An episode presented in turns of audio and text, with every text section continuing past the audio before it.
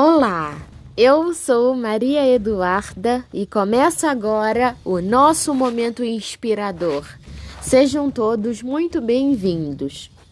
Não desista de você, nem abandone os seus sonhos no meio do caminho.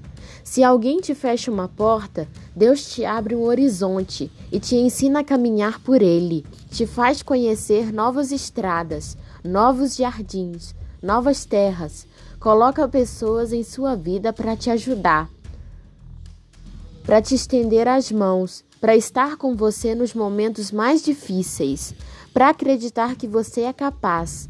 Nada acontece por acaso, e o que parece ser um momento de humilhação na vida da gente é apenas um jeito lindo de Deus nos abençoar e honrar.